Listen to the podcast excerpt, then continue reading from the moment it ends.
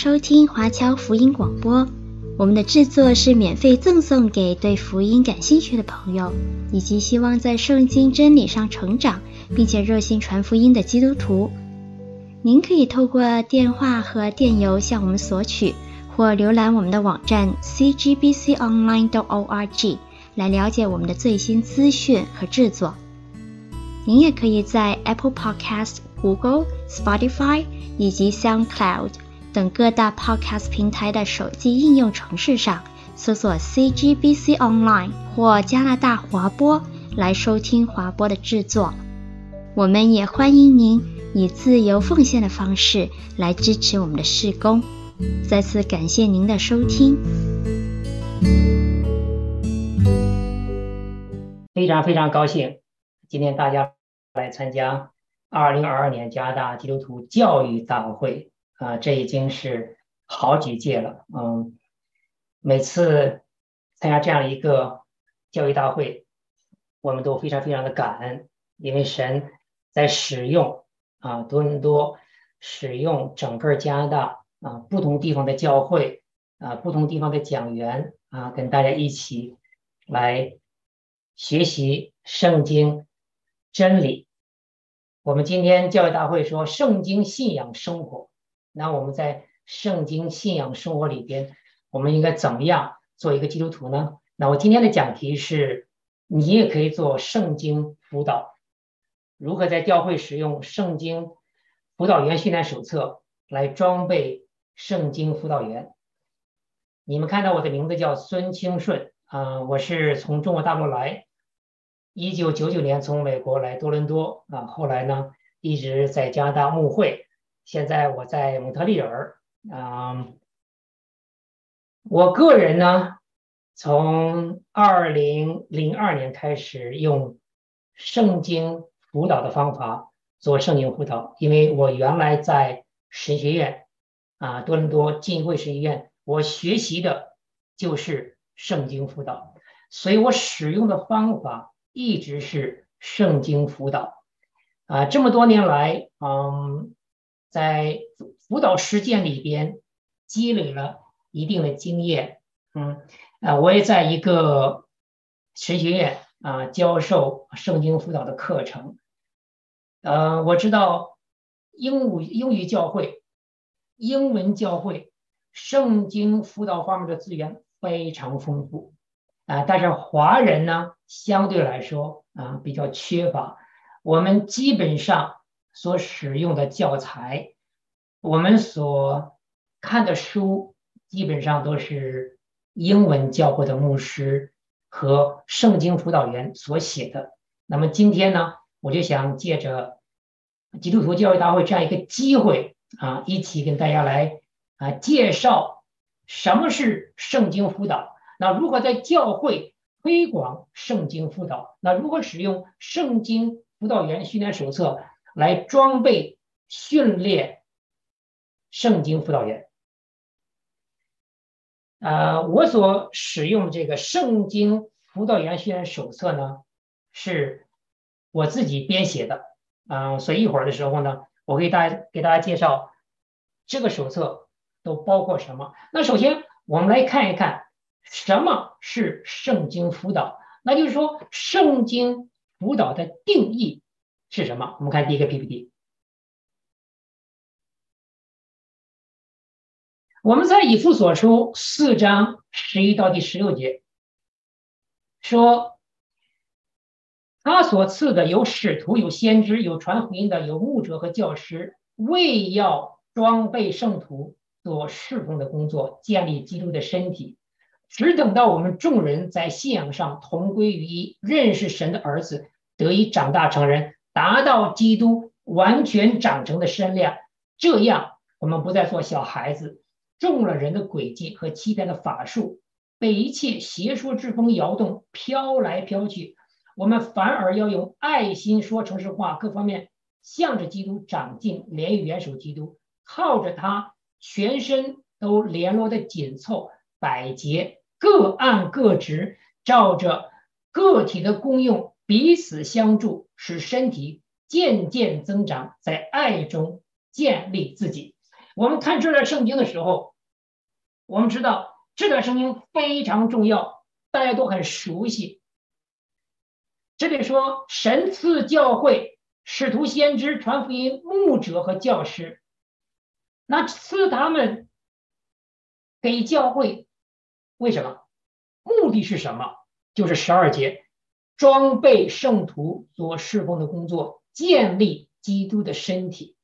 装备圣徒，如何装备圣徒？所以牧者牧养教会，都会从以弗所书四章十一到第十六节里边啊获得灵感。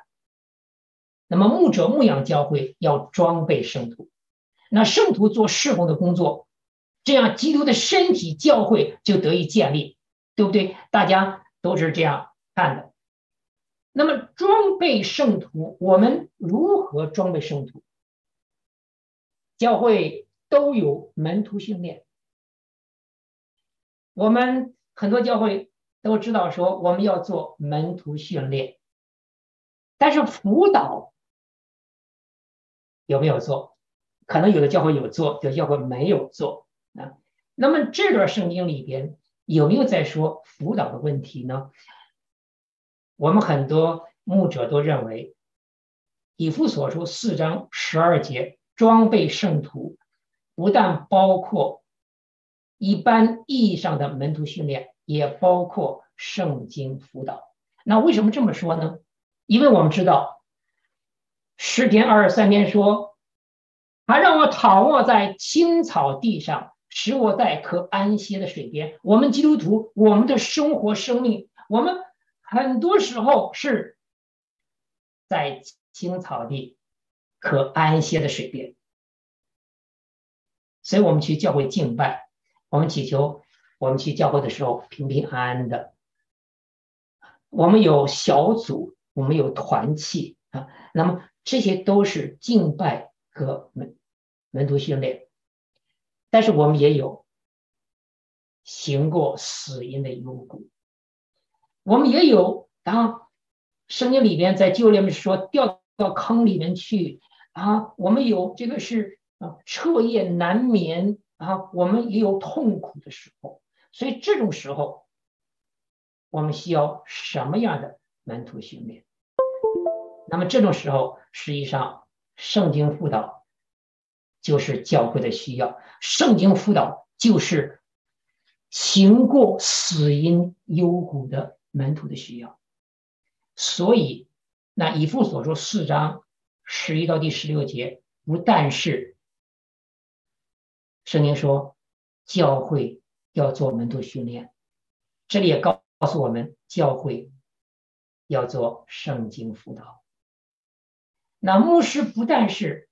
要装备门徒，成为耶稣基督的门徒。那教会的牧师也要装备门徒做圣经辅导的工作。所以，根据以弗所书四章十一到第十六节呢，我们就总结出以弗所圣经辅导模式。我们看下一个词，我们看辅导，我们首先在想，哎，什么是辅导？什么是圣经辅导？这里边有一个名字叫鲍勃·凯勒门。这个人啊，如果你们啊对圣经辅导啊有一定的认识的话，你们大概会熟悉这个人。这个人是叫 BCC Staff。BCC 是圣经辅导联盟一个缩写啊。他是鲍勃·凯勒门呢，是圣经辅导联盟一位非常有名的。圣经辅导家，他说：“圣经辅导是以基督为中心，基于教会全面有怜悯心、文化认同的个人事工，依靠圣灵将神所默示的真理与关于人的个人问题和人类问题，那么通过支持和医治，还有罪的问题，那么通过和和引导。”以及相关的解决之道关联起来，去装备人荣耀、享受神和爱人。那么，通过培养效法基督和与基督以及基督的身体合一，而成为一个门徒造就门徒，门徒装备门徒的群体。这个是鲍勃·凯勒门所给的一个圣经辅导的定义啊。我看整个，然后是我们有六个或者十几个圣经辅导的定义，鲍勃·卡勒门圣经辅导定义是最完整的。我们知道将将一个定义放在一句话里边啊，把它连起来。不是一件容易的事情，但是鲍勃·卡勒门啊，他就啊很有智慧的啊，将这些词语组织起来，形成一个很美好的、很通顺的这么一句话，告诉我们什么是圣经辅导。这个定义包括了圣经辅导很多很多重要的辅导元素。我们看，它包括了什么辅导元素？我们看下一个 slide。首先，以基督为中心，这个是圣经辅导非常非常重要一个要素。我们的辅导不是以人为中心。如果你去外边，你看社会上的心理辅导员，他们所做的是以人为中心，以顾客为中心，以你为中心。但是圣经辅导不是，圣经辅导是以基督为中心。那么，随着我的讲解，你会知道为什么我们要以基督为中心，而不是以人为中心。好，第二是基于教会。圣经辅导员和被辅导者这两个人呢，一般来说都是教会里边的弟兄和姊妹。牧者和被辅导的人都是一个教会的，他们用的是一本圣经，有共同的信仰，只是两个人十分不同，所以圣经辅导一定是基于教会。第三，文化认同，我们做辅导一定有一个文化认同的问题。啊，今年二月份呢，我去埃及。啊，在埃及的啊神学院啊教授圣经辅导。我们从北美去的传道人，从北美去的牧者来教授在埃及的基督徒。我们知道埃及是一个穆斯林国家，那在这个国家里边，他们每天是在那个文化里边生活，所以有的东西，我们讲的东西，是不是？对他们有用呢？是不是我们所教导的东西，他们在辅导门徒的时候有效呢？所以就有一个文化认同的问题。打个比方说啊，说如何辅导一个女的基督徒，所以这个男性牧者如何辅导一个女性基督徒啊？这里边。就有一个文化认同的问题，所以呢，我们在做辅导的时候，一定要注意是有文化的差异，也，所以我们所要做的事情一定是跟相应的文化，就适合当地的文化。好，第三是个人施工，所谓的个人施工，就是说圣经辅导的方式基本上是一对一的。或者是啊呢一对二的，那说牧者可能辅导啊夫妇两个人。好，第四、第五，依靠圣灵。我们知道圣灵辅导啊，我们说是人辅导人，但是我们知道圣灵在哪里？我们知道神在哪里？所以呢，要依靠圣灵的能力，依靠圣灵的智慧，要依靠圣灵，将神所启示的真理应用在辅导中，那就是用圣经、用神的话啊来辅导人。我们知道圣经厚厚的一大本啊，我们有这么厚的一本圣经，哪句话，哪段话啊？神要对人说什么？在此时此地此景，在这样的一个处境里边，神要对他讲什么话？所以这个你必须依靠圣灵才做得到。再就是装备人，圣经辅导是装备人，所以不只是解决一个具体的问题，不只是啊呢，哎，医治你，而是装备人。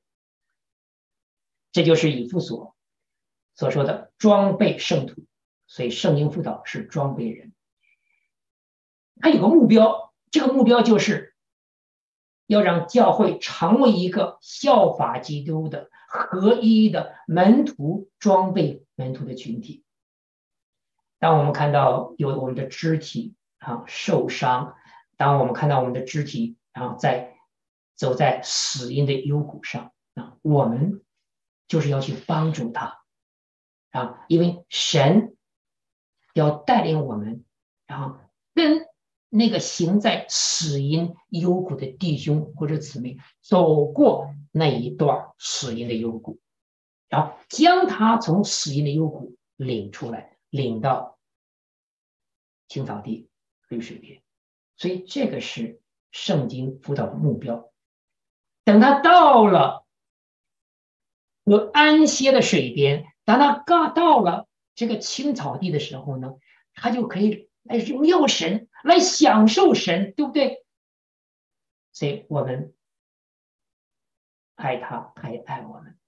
那么，这是圣灵辅导的终极目标。好，看下一个 slide。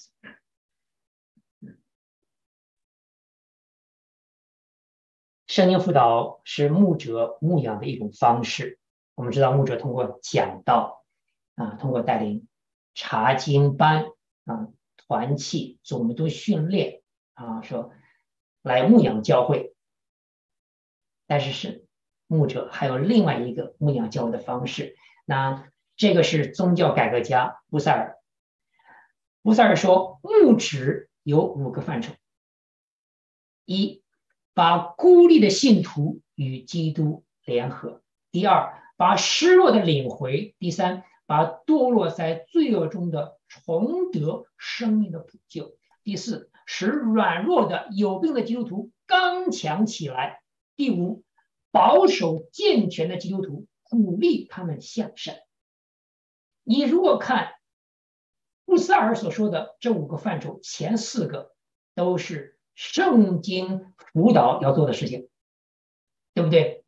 所以牧者他在做这五件事情。那第五个事情。可以说，牧师讲道，牧师做门徒训练，牧师带查经班啊，所以这都是在保守健全的基督徒，鼓励他们向善。但是前四个，把孤立的信徒与基督联合，这是在做，这个是辅导，也只有通过辅导才能做到这一步，因为有的人他离开教会。他不来教会，牧师去找他，啊，跟他交谈，所以这是在做辅导。好，失落的领会啊，有的人同样的啊，他不来教会，牧师去，还有教会的同工去，可能一个基督徒也去。啊，把失落的领回。嗯，那么第三，我们知道有的人是陷在最终。嗯，我们都知道啊，有的人离开教会，他们去哪里呢？他们会去大教会。嗯，在大教会，我们在多伦多的时候呢，啊，就有个教会叫 People's Church。嗯，聚会的时候有几千人在一起聚会。有些离开教会的人啊。在教会受伤的人呢，他们就会去 People's Church 去那里敬拜啊。他们去敬拜的时候，然后说，嗯，不跟别人打招呼的，敬拜完之后就离开教会，因为他们觉得他们坐在教会里边，他们在敬拜神，但是没有人认识他们，所以呢，他也不需要跟别人解释，不需要跟别人，然后把自己心里边啊那个重担，或者说那种孤独啊那种失落，然后来跟别人分享。但是教会就注意到，所以在多伦多的 People's Church，他专门有一个牧师做什么工作呢？这个牧师有个团队，这个团队是专门找那些啊不是教会 regular member，就是常常来教会的人，然后看他是一个生面孔啊，就去跟他打招呼，跟他认识。然后跟他建立关系，那么通过这个关系呢，啊，来了解他的问题，来帮助他。所以这是啊教会的牧者，然后还有教会的基督徒所做的事情。因为有些人陷入在罪恶中的时候，实际上呢，他心里边还是有神的，他愿意去敬拜神，只是然后他不愿意可能去现有的教会。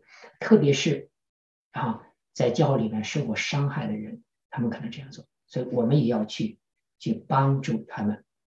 那有软弱的、有病的，这个大家不用说，一定是要帮助他们，对不对？所以圣经辅导牧者做圣经辅导，实际上前四个就是牧者常常在做的事情。好，我们看下一个 slide。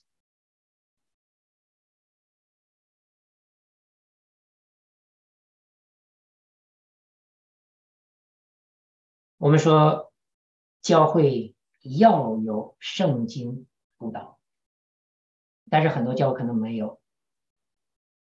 我们在多伦多有一个老牧师，他现在已经过世了，他叫麦希真，我们称他为牧师的牧师，牧者的牧者。啊，麦希真牧师呢，在新加坡神学院啊做过神学院的院长，做过啊是啊神学教授。他到了多伦多之后呢，在城北华基做，啊、应该是啊、嗯，顾问牧师啊。在多伦多的时候，麦牧师他不只是给华基做顾问牧师，我们在多伦多，只要是应该是五年前啊，往前推十年，然后只要是在多伦多做过牧师的人都受教过麦希真牧师。因为麦西生牧师常常会啊帮助年轻的传道人啊教导他们啊如何去侍奉，教他们如何去讲道，也教他们如何去做圣经辅导。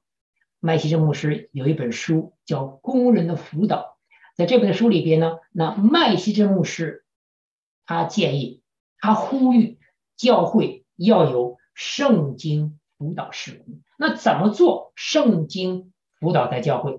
教会怎么样开始圣经辅导事工呢？这是麦希真牧师所想的一个构一个框架。第一，说长智慧，说牧师就是教牧必须教导长智、执事、同工，那么教导他们如何做圣经辅导，或者。长老、执事、同工彼此教导。我们知道，长老、执事、同工里边有很多有恩赐的啊。有的人他们受过这方面的装备，他们知道如何做辅导，他们知道如何去帮助人做辅导，他们知道如何教导人做圣经辅导。所以呢，这些人也可以彼此教导。好，他说教牧也需要给予辅导。所以不但要教导，还要给予，然后这些长老、只是、同工辅导。好，接着他说，或者是别的辅导，或者是小组辅导，或者是全体辅导，都要由长执会自行决定。那么这里是说，教会的长执会来决定教会的圣经辅导施工框架应该是什么样子。所以，我这里有一个尊重。教会的这个 leadership 这个 structure，所以我们在教会推动圣经辅工。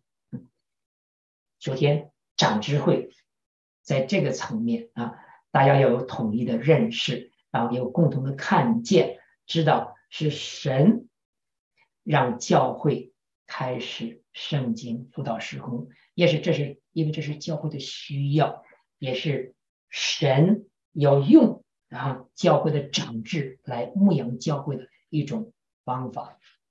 好，第二，哲学，他说。教牧或者主日学的校长应该有教导，也需要辅导。就是说，既要教导，然后说主日学的老师，什么是圣经辅导啊？也要辅导他们。好，第三，团契。那么教牧或团契顾问们的辅导施工十分重要，所以团契也要有辅导的教导。小组，他说小组的最大作用乃在于辅导，所以呢。小组长，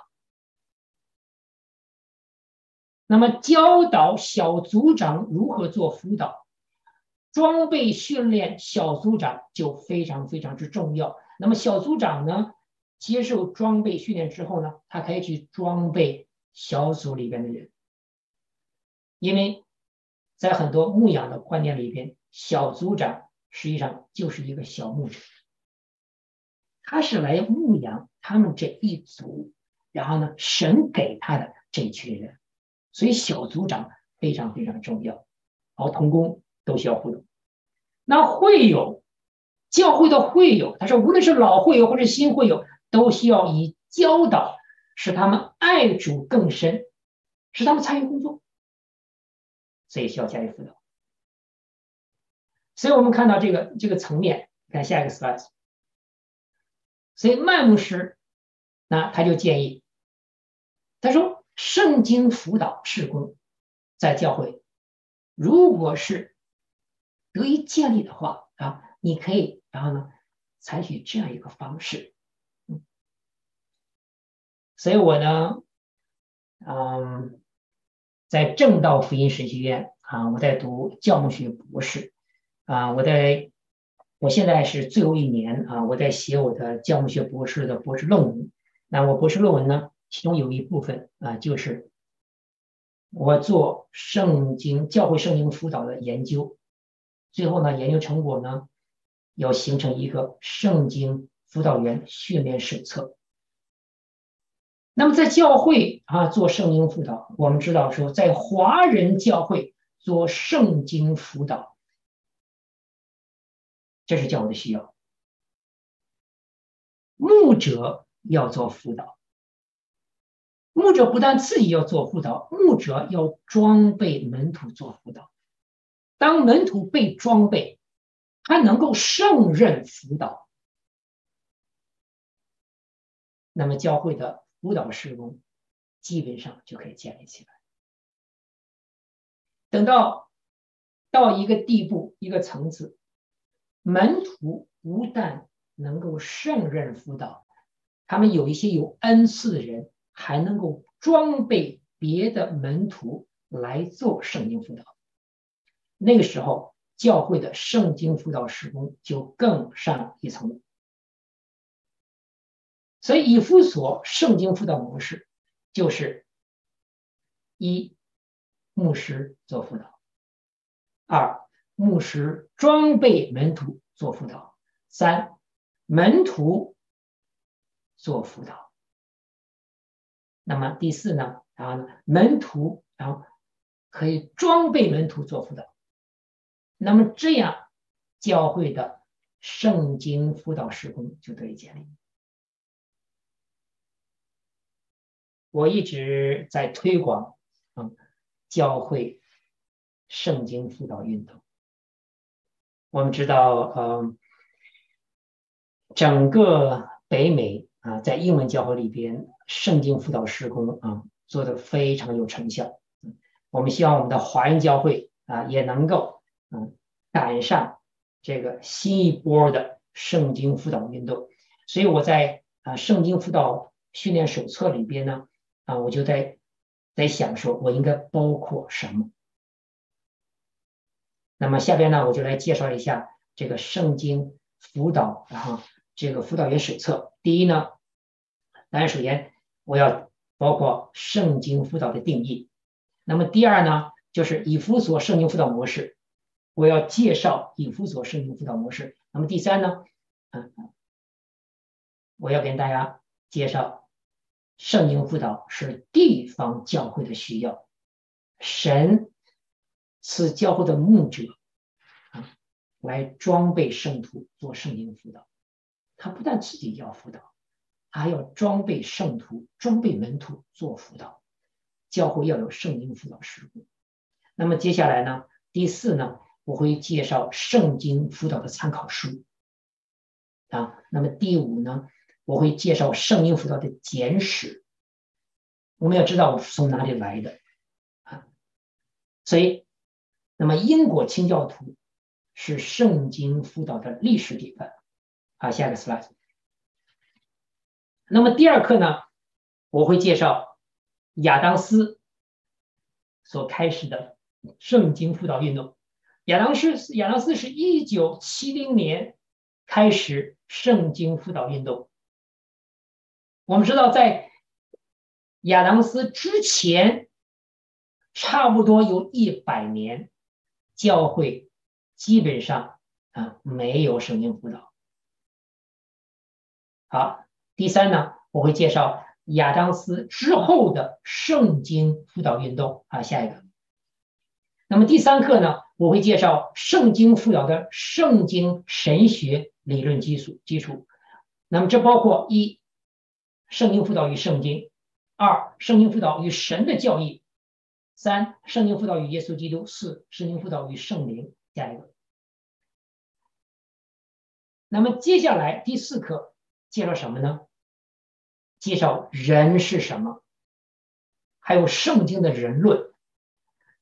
所以我们知道，就是说人是什么？这个人论，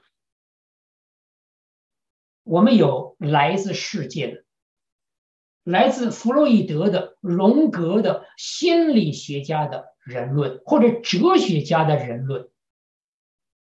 人是谁？人是什么？我们做圣经辅导，我们必须知道圣经的人论。圣经关于人，他怎么说？所以我们必须了解。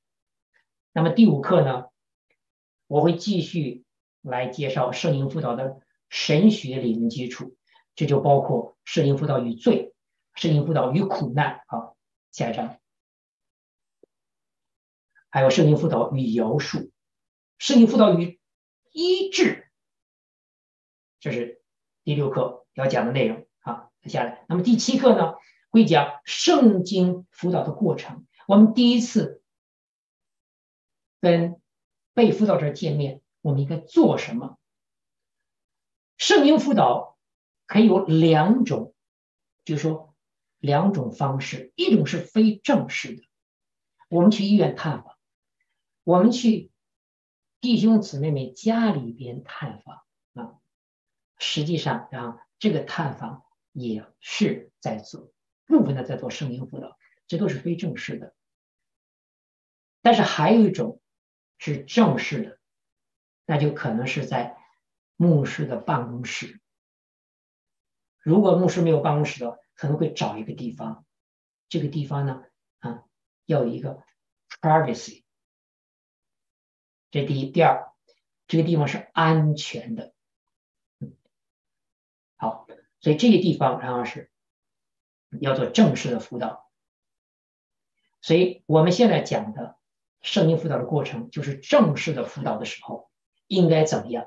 好，第三，我们跟被辅导者见面之后呢，我们要解释，然后说我们要听他讲讲他的故事，然后呢，好，我们就。有一些资料，对不对？之后呢，我们要分析这些资料，我们汇集在一起，把这些资料然后分析，所以这个叫分析被辅导者的资料。好，下一个，我们怎么分析呢？要通过圣经，然后呢，就是说真理，啊来分析。好，第八课是实际的辅导的实践啊，我会讲如何辅导。病了的的，在苦难中的基督徒，那我会讲牧师面临的最具挑战的十个辅导问题。那么我这里也有十个圣经辅导问题。第一个，如何辅导病了的基督徒；二，如何辅导受患难的基督徒。下一章。然后第三，婚前辅导；第四，婚姻辅导。那如何使然后夫妻这个婚姻关系已经已经拼，你能你能濒临破产了、破裂了？如何帮他们走出困境呢？婚姻辅导、亲子关系和孩童教养的辅导。下一个。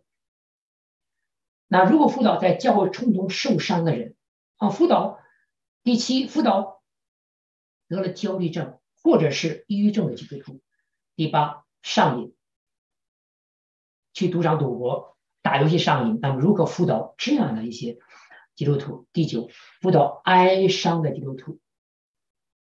我们就知道亲人去世，然后受了很，就是说得了绝症，然后说。所以这都是哀伤中的基督徒，我们如如何辅导？第十，如何辅导非基督徒？那我就啊，我部分的章节呢，有有的章节我稍微介绍一下啊，因为这个英国呀，啊，英国清教徒呢，他们是圣经辅导的历史典范。我这里要举一些例子，你知道吗？你就会看到，然后说，比如说约翰欧文，我们都知道这个人，他说辅导要求我们。做好准备，愿意有能力帮助那些在失恋和遗弃中遭受试探、信心动摇和因害怕和哀伤而疲惫的人，使他们得到安慰，卸下重担，回归安息。啊，所以这这些人都是英国的清教徒。我们也知道是说，英国清教徒是我们圣经辅导的历史典范。所以我们往前追的话，我们一定会追到英国清教徒那里。所以，所以。很奇妙的，然后说，你看这个是理查德啊，巴斯科特，他说我宣讲就像一个将死的人对将死的人宣讲。当你看到这一点的时候，然后说，呃，我在讲道时引用这这句话说，在必要的事情上团结，在不确定的事情上自由，在所有的事情上仁慈。这个是理查德巴克斯特说的。他是一个一六一五年、一六九一年的人，朋友们，在那个时候。说是这样的话，那今天仍然我们在教会，在处理教会生活的时候呢，我们也发现这个是很好的一个真理。好，威廉帕金斯他说：“神也是永远幸福生活的科学，你知道吗？”所以你当你看到清教徒、英国清教徒，你去翻他们的书的时候，你看到他们的思从神里、从神的圣经里面所领受的一些教义。不得了，所以这是我们的财富。好，亚当斯，亚当斯一九七零年他出版了这本书《Competent to Counsel》。那这本书中文翻译成叫“成功的辅导”或者叫“圣灵的劝诫”。这本书的出现，开始了圣经辅导运动，朋友们。所以当我们看现代圣经辅导的时候，你首先要谈的是亚当斯，所以这个人一九七零年出版了《成功的辅导》，所以开始了圣经辅导运动。好，那么他有什么贡献呢？我在在我的这个呃中国国际改革宗浸信会神学院啊，这是我教授这个神学院的时候呢，啊，我在这个讲义里边说，我说亚当斯。圣灵的劝诫最大的贡献在于让耶稣基督回到圣经辅导，圣经辅导回到教教会。为什么这么说？因为在一九七零年之前的几十年，教会主导教会辅导的是心理辅导，是弗洛伊德的或者荣格的关于辅导的一些理论。我们知道弗洛伊德和荣格，然后他是不信神的。他说圣经是神话，我们不可以用神话然后来做辅导。然后神是一个 myth，也是一个神话，所以辅导里边不能有神。所以亚当斯在那个时代，神使用亚当斯啊，开始了圣经辅导运动。所以他是第一代领袖，还有很多人。我们接着看大卫鲍利生。啊，这个 David Powlison，然后这个人是我们称他为圣经辅导的第二代领导人。那么他，我们看到说，在他的领导下，圣经辅导取得了很多很多进步。那么这些进步呢，我今天就不讲。然后，我们来说一下为什么我们要用圣经做圣经辅导，因为这句话。听他胡说，三章十里大家都会背。圣经都是神所默示的，与教训、督责、使人归正、教导人学义，都是有意义的，叫属神的人得以完全，预备行各样的善事。这句话说出圣经的四个特征：一、圣经的权威性；第二，圣经的必要性；第三，圣经的完备性；第四，圣经的有效性。所以，圣经可以有效的来辅导人，而且呢。我们可以从圣经中找出神在此时此地此情此景要对被辅导的人讲什么话。声音是活的，奇妙的。那么我们知道圣经里面没有辅导这个词，但是在旧约有测试、谋士、顾问、导师这样的词，实际上这是讲的圣经辅导。你在新约的时候，我们知道说有劝诫这个词。你去看圣经，劝诫，格罗西书说，我们传扬他要用诸般的智慧劝诫个人，教导个人，要把个人在基督里完完全全献上。你看，劝诫个人，教导个人，两个词并用，劝诫就是辅导。我们接着看，然后说，为什么说我们在圣经辅导的时候呢？要讲三位一体呢？因为圣经辅导是把被辅导者引到神面前。诸位，我们做辅导不只是解决人的具体问题，我们是把他带到神面前，然后有神亲自的对他讲话，然后用神的话来帮助他。这里边有一个三位一体的神的奥秘啊，在这里。我们要知道，这是一个神学问题。那就是说，在辅导的时候，有有谁在那里？是不是只有辅导者和被辅导者在那里？不只是这两个人，还有神在那里，神也在辅导的现场。所以，这是圣经辅导者坚信的神啊，他住在我们里边。所以，我们辅导者心里面有神，被辅导者心里面也有神，神与我们同在。这个是为什么我们需要依靠圣灵，我们需要依靠基督，我们需要依靠圣父三位一体真神来动工，因为神在教会动工，神在工作，他赏赐照亮行动充满，所以这些是我们辅导得以成功的保证。我们接着看的话，我们说三位一体，我们不看这个了。为什么要以基督为中心呢？因为耶稣是我们的主，我们的神。因为耶稣的宝血，十字架是治愈一切的药方，所以这都是我们圣经的教导，对不对？那基督是谁？基督，他不但是我们生命的主，他也是辅导的主。我们接着看，谁能改变被辅导者？只有基督。朋友们、兄弟姊妹们，你做辅导啊，你不要太自负。我们改变不了人，只有耶稣基督能改变人，所以我们要以耶稣基督为中心。下一个，耶稣基督是被辅导者荣耀的盼望。辅导有一项很重要的内容，那就是给被辅导者建立盼望。盼望从哪里来？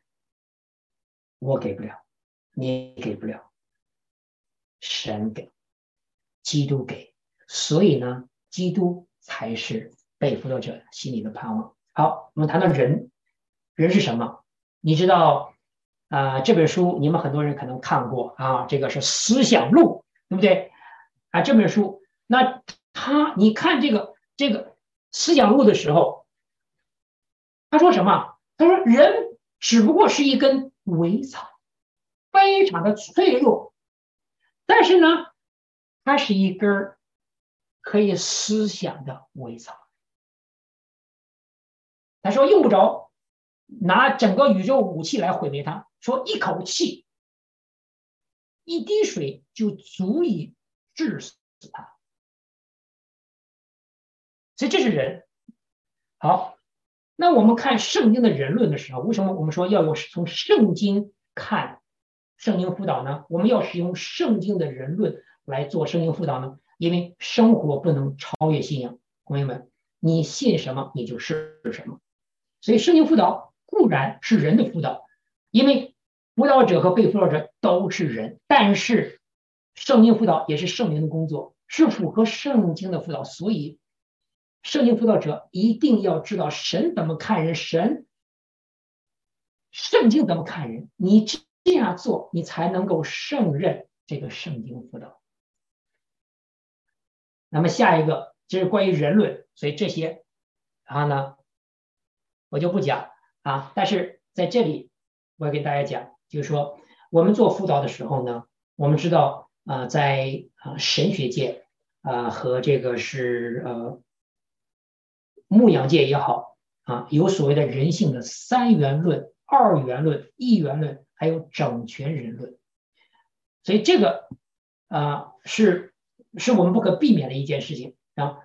但是我们做辅导的时候呢，实际上我们是一个全人、整全人论，那就是说，就是圣经，然后呢，把人看为是一个灵魂体，是一个整体啊。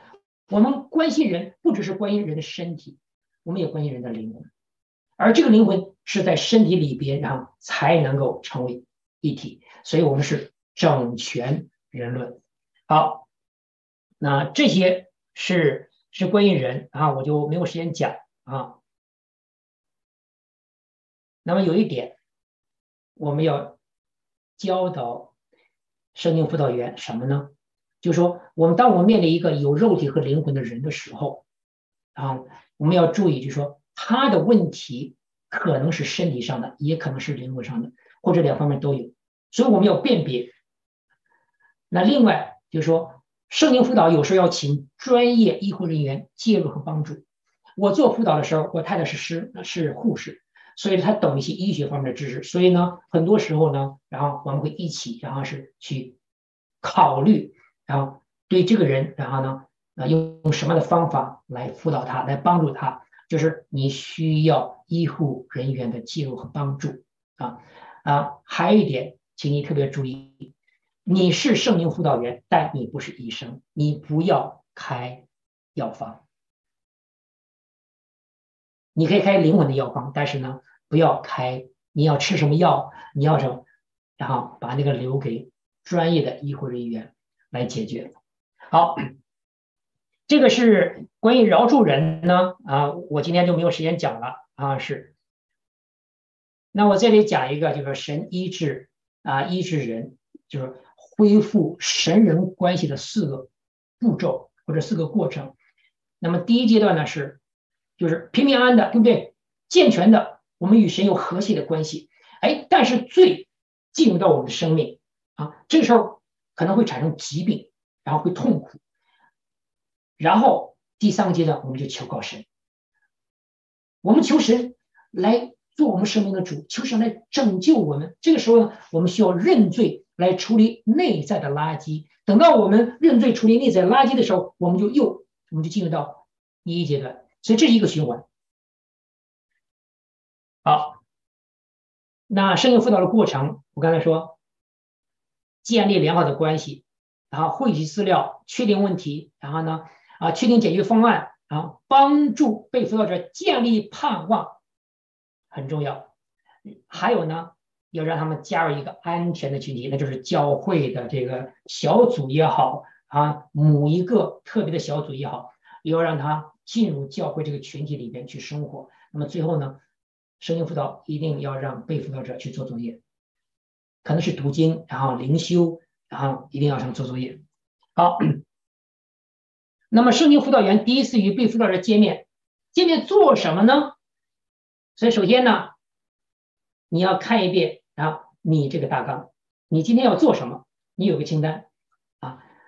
之后你跟被辅导者见面，见面的时候呢，你要记下被辅导者讲的故事，因为这个故事，然后呢是你未来然后要做判断和做然后说诊断的一个非常非常重要的资料。好，你在辅导的时候，你要了解被辅导者过去有没有辅导过的经历，比如说他被谁辅导过，然后呢啊情况怎么样，你要了解。然后呢，你还要确定说下一次，然后呢，我见面的时候应该是什么样一个计划啊？那另外呢，就是说你要帮助辅导者确定一个辅导的目标，他为什么来来辅导？他想达到一个什么目标？你中间不要忘了要鼓励他，一定要提，然后是说提供鼓励。还有呢，到最后的时候啊，快结束的时候，你一定要问被辅导者说：“哦，你还有没有什么问题呀？”啊，如果没有问题，那么就祷告结束结束。所以这个是第一次与被辅导者见面的时候呢，一个大概的这么一个清单，你可以按照这个啊来做一个。我们知道是说被辅导者。他讲了他的故事，OK，然后呢，那我们做圣经辅导的时候，然后我们就在想，然后说，哎，这个我如果用圣经，然后来帮助他的话，啊，就说，那么他这个故事或者他这个事，就他这些数据信息，我可以用什么样圣经的话来描述呢？好，那么圣经里面有很多词汇的，我在这里就列了很多，然后比如说淫乱。酗酒、愤怒、忧虑、苦毒，然后疯癫的行为、推卸推卸责任、冲突、迷惑、贪婪，然后呢，抑郁、离婚、吸毒吗？三心二意吗？恐惧吗？嫉妒吗？哀伤吗？搬弄是非吗？怨恨吗？是同性恋吗？是暴怒吗？没有安全感吗？摇摆不定吗？论断人吗？堕落吗？撒谎、骄傲、恼恨、自私自利吗？还是自哀自恋？是偷窃吗？还是忧郁？所以这些。是，我们要根据圣经，你知道吗？因为圣经里边我们说有些 categories，就是有一些语言可以用来描述被辅导者他属于哪一个范畴。当你你做一个界定的时候呢，这样你就比较容易啊来做了。我列了十个圣经辅导问题，注意你知道吗？有时候这个。辅导病了的基督徒，啊，是一个，然后说我们常常要遇见的一个事情啊啊，我想跟大家讲，就是说我们在做圣经辅导员培训的时候呢，我们特别然后要培训这个圣经辅导员去医院探访的时候啊，应该怎么做？然后说，我们知道在医院探访的时候呢，有的时候病人是躺在床上，OK，躺在床上啊，他的头可能是仰着脸朝上，哎，他也可能侧面。啊，我们切记有一些，我们一般就注意去医院探访的人，OK，你不要站在病人看不到你的地方，或者你站在病人头头那边，病人又你知道吗？这样他很痛苦了，还要去找你的眼睛跟你对视啊，所以有经验的牧者会怎么样呢？拿一把椅子，OK，如果病人是歪躺着，他的眼睛那个。这样就是你坐的方向，而且你坐下的时候，那个位置是病人不用动脑袋就可以看到你的。所以你这是你去探访病人的时候你要做的事情。第二，有时候在某种时候你不可以去探访的。打个比方，就说我太太是护士，然后她经常是陪医生去查房，查房的时候你不宜去探访，为什么呢？有时候医生过来。一看病人半个小时四十分钟，有时候带一些实习的一些学生，然后呢来查房，这个时候呢你去那儿，然后说你你什么也干不了，所以要避免这个时间。第二，有时候病人就说打了一些呃一些止痛药的时候，他会迷惑，你知道吗？会可能会会这个是昏迷啊，啊或者是这个是神志不清啊。然后这个时候呢，你也避免这个探访，所以你在探访去探访之前，你最好是打电话问他的亲人家人，所以什么时间，然后啊医生不查房，什么时候去最合适，这个时候你再去探访。所以呢，啊我们说辅导病的基督徒，然后是说去医院探访是你要注意的问题啊，嗯，我们有时候你知道，嗯，辅导受患难的基督徒或者是病的基督徒，有时候是很难受的一件事情，就是说有时候是很难的一件事情。那么碰到一个这样的事情，他就说啊，有一个实际上有个青年人啊，他的爸爸妈妈死了，就在他爸妈死了两星期之后。他的女朋友因为用药过量也死了，三个亲人，爸爸妈妈加上他的女朋友啊，所以他崩溃了，所以被送到医院啊，被诊断患了抑郁症，所以呢啊，医生就给他在医院里面用药啊，那么这个牧师去看他。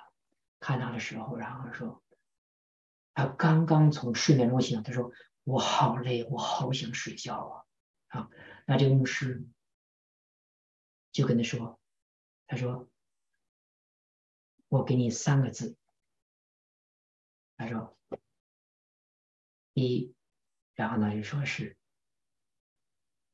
眼泪，第二发狂，第三时间。然后他说：“愿神保守你。”那这个传道人拍拍他的肩膀就离开了。那么让这个弟兄呢，然后说是啊，继续然后说回去睡觉。你知道有时候就说这个在患难中，然后就是特别严重的哀伤中的基督徒，那就像约伯一样，然后说他的三个朋友陪他七天不讲一句话，跟他。一同，然后哀哭，这个有时候是辅导或者辅导员所做的一件最好的一件事情，所以请你注意啊。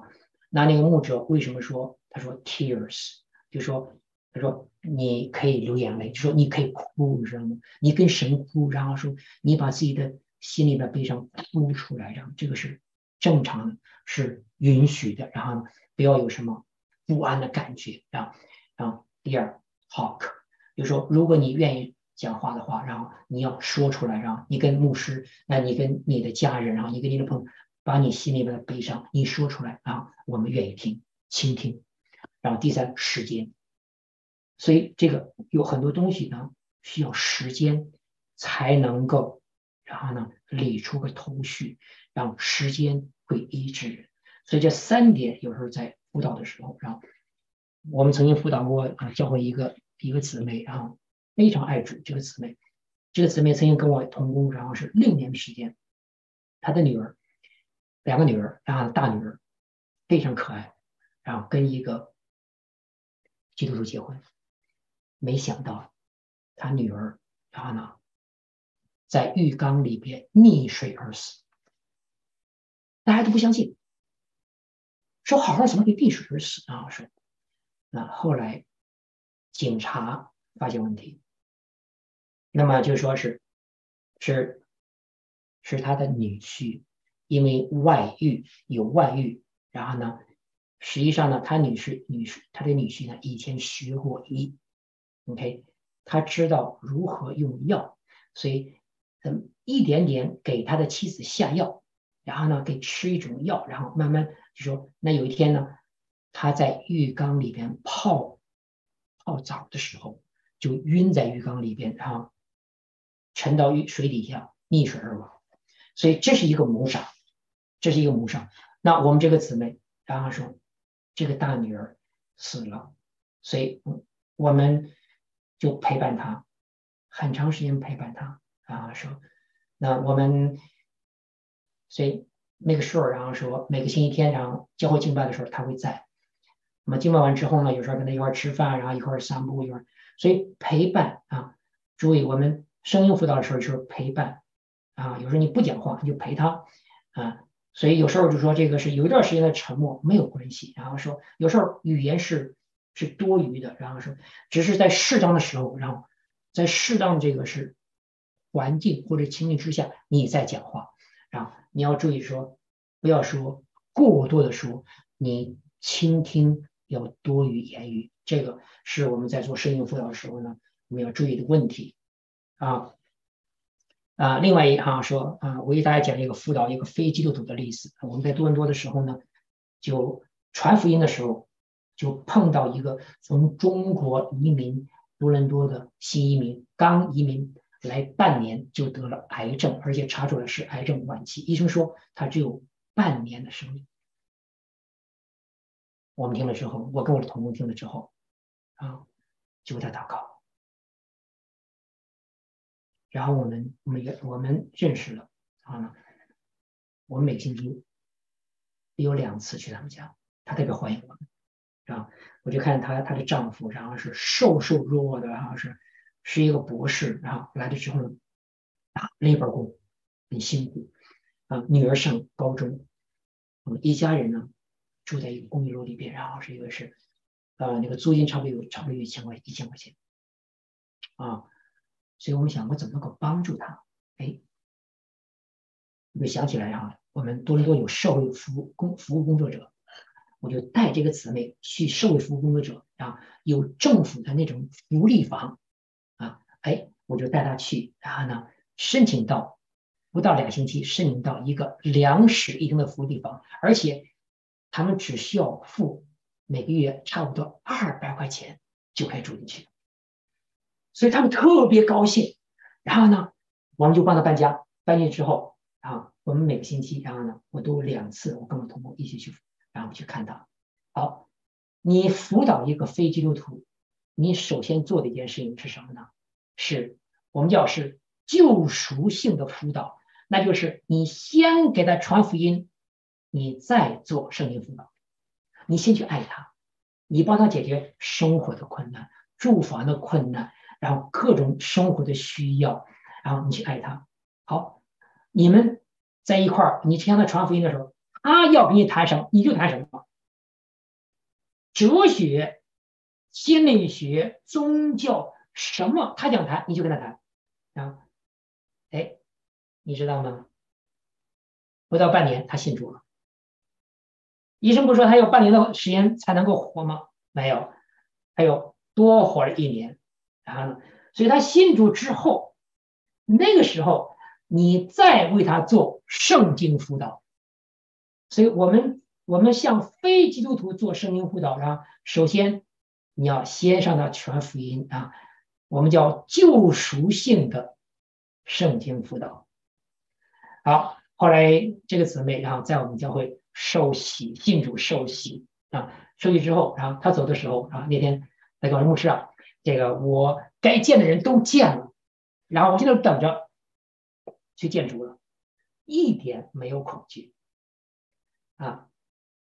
所以朋友们，兄弟姊妹，我们看我们做辅导，所以这是啊，我们常常然后说，哎，如何去辅导人，你知道吗？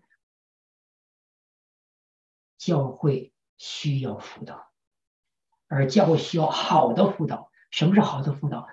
符合圣经的辅导才是好的辅导。你用圣经、用神的话，靠着圣灵的能力，然后呢，靠着神给你的智慧来辅导人，这是最好的辅导。